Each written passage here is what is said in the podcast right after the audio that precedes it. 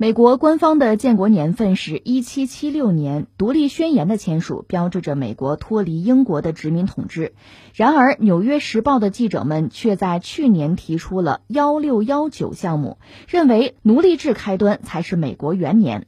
这一年，首支运奴船载着二十多个黑奴抵达北美，随后开始了一段血腥残暴的奴隶制历史。一六一九项目引发了美国总统特朗普的强烈不满。九月十七号，特朗普表示，该项目旨在通过将奴隶制的后果和美国黑人的贡献置于我们国家叙事的中心，来重塑国家的历史。这两种都是意识形态毒药，如果不消除，就也会溶解将我们联系在一起的公民纽带。特朗普同时宣布，计划签署一项新的行政命令，将成立幺七七六委员会，以促进美国学校的爱国主义教育。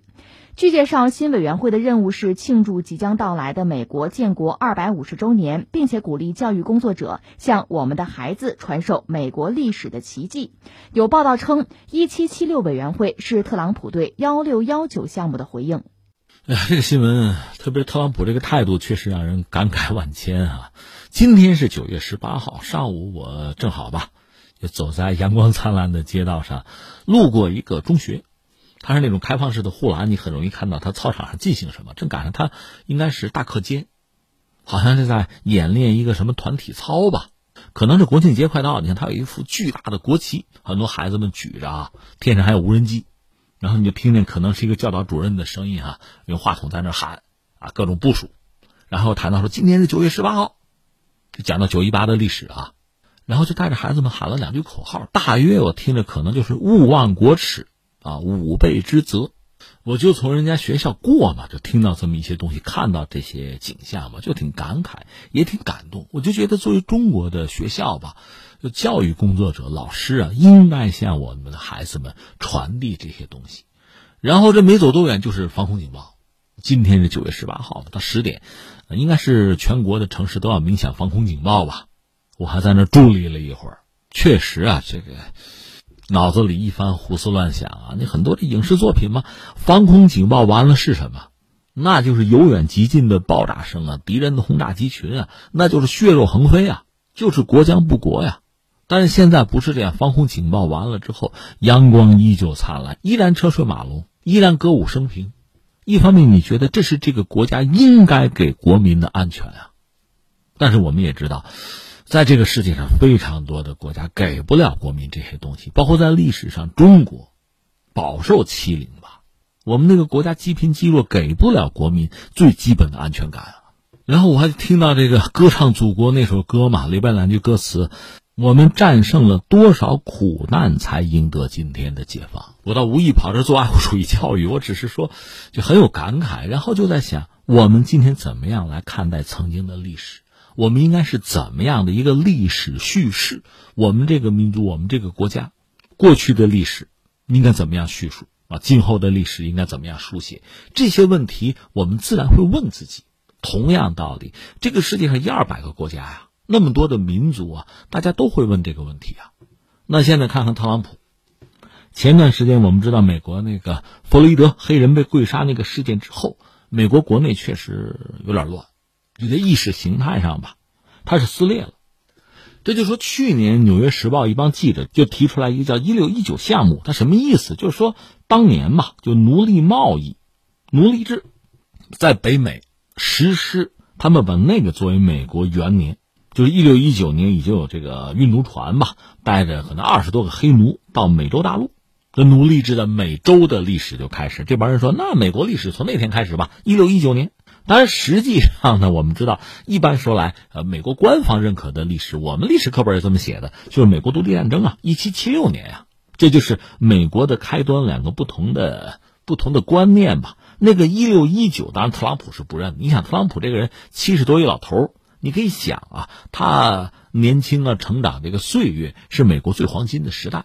当然有人揭露他，包括他姐姐都揭露他这个人啊，不诚实啊，吝啬，而且呢，考试作弊。就他那个学历虽然高吧，假的啊。即使如此吧，你得说特朗普他成长的那个年代，那确实是美国的黄金时代。所以他的很多观念，咱们用个老词儿吧，那就是美国式的爱国主义了。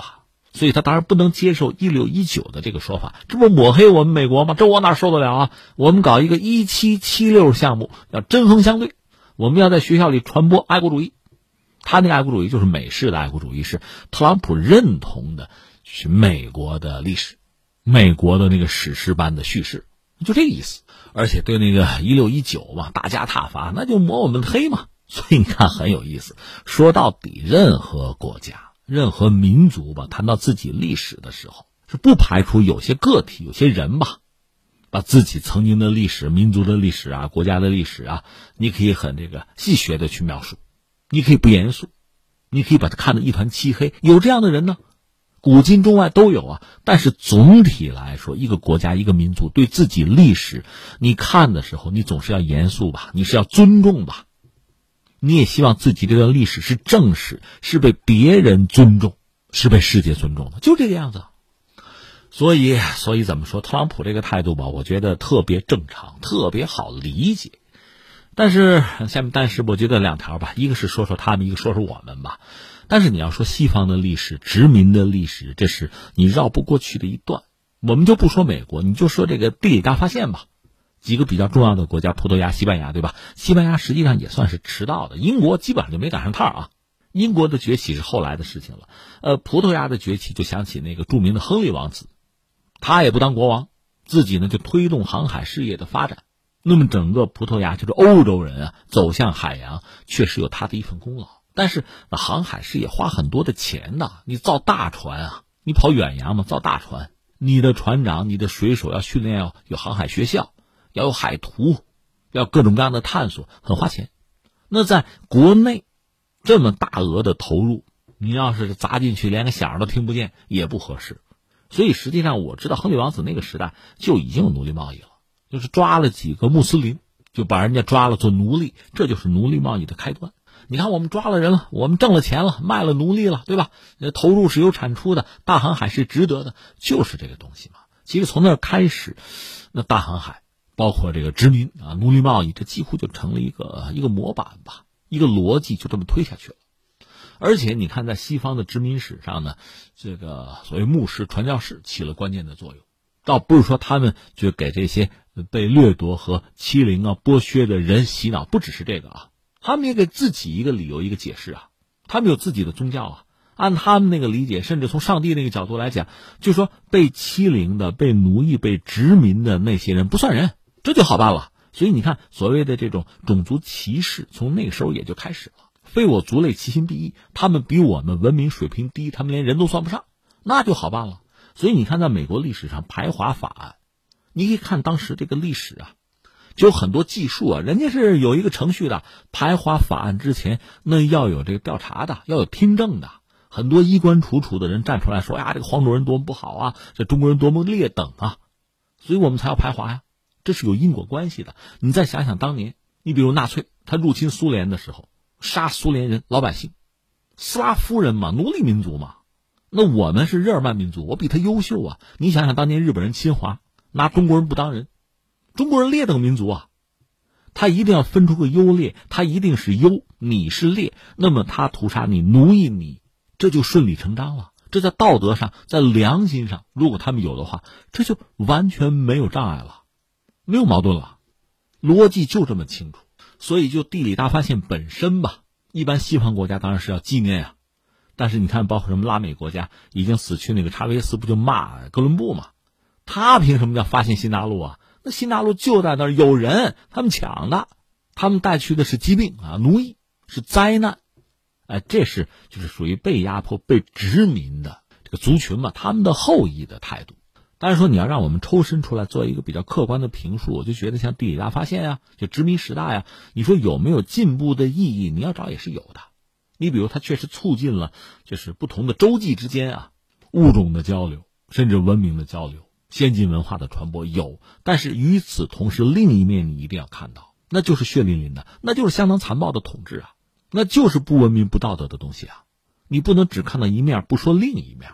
但是我们说，时代发展到今天，历史就是历史，历史既不能假设，也不能推倒重来。但是作为西方人，包括美国人，很好的反思自己的历史吧。你现在国内很多矛盾，你就说现在这个黑人的命也是命，就这个这民众运动嘛，为什么依然风起云涌？当年马丁路德金搞过一出了，怎么还闹？那显然说明当年那出闹的不彻底嘛，问题没解决呀。包括美国内战、南北战争，我看过很多文章，就中国人写的文章。哎呀，那个仗不白打呀，对吧？啊，民族的和解呀，国家的统一啊，好的不行不行的。但是现在你再看，还是有些问题没解决呀。不像你想的那么简单那么好吧？没别的意思，问题没解决就得解决，你不解决这个问题依然在这儿，病灶不除啊，那早晚还得闹嘛。所以说到底呢，美国人、西方人怎么样重新看待自己当年的历史？是崛起的历史、工业革命的历史大航海的历史，确实可圈可点，值得骄傲与自豪。但是与此同时，我们说这个硬币的另一面，那你殖民的历史，你欺凌和压迫别人的历史，你在弘扬和扩展自己的文明的同时，你也在毁灭其他的文明啊，这是罪恶呀！这个东西你也要看到啊。你比如还拿排华法案来说，我们知道美国人已经道歉了，好啊，虽然说已经晚了，已经迟到了，但这个态度，就道歉的态度，比不道歉还是要好。而且我理解这是第一步，道歉是对的，你有罪过承认是对的，下面你要考虑怎么样补救啊，怎么样赔偿啊。如果说你不是针对某一个族群、某些人做出这个补偿，那么你对人类文明的发展，你总要做一点正面的、积极的事情吧，促进彼此之间的交流。促进这个世界就人类命运共同体嘛，大家平等相待。你要在这个领域做点事情啊，你不能做相反的事情了吧？我觉得不这样做不足以表明你对历史一个真诚的态度。所以你看，翻回来说美国人那个一六一九委员会哈，有些人这样提，特朗普说这是左派啊，这个做法是不是恰当？我觉得学者可以争论啊。同样道理，你那个一七七六委员会，如果只讲美国人高大上、伟光正，那恐怕也不是一个。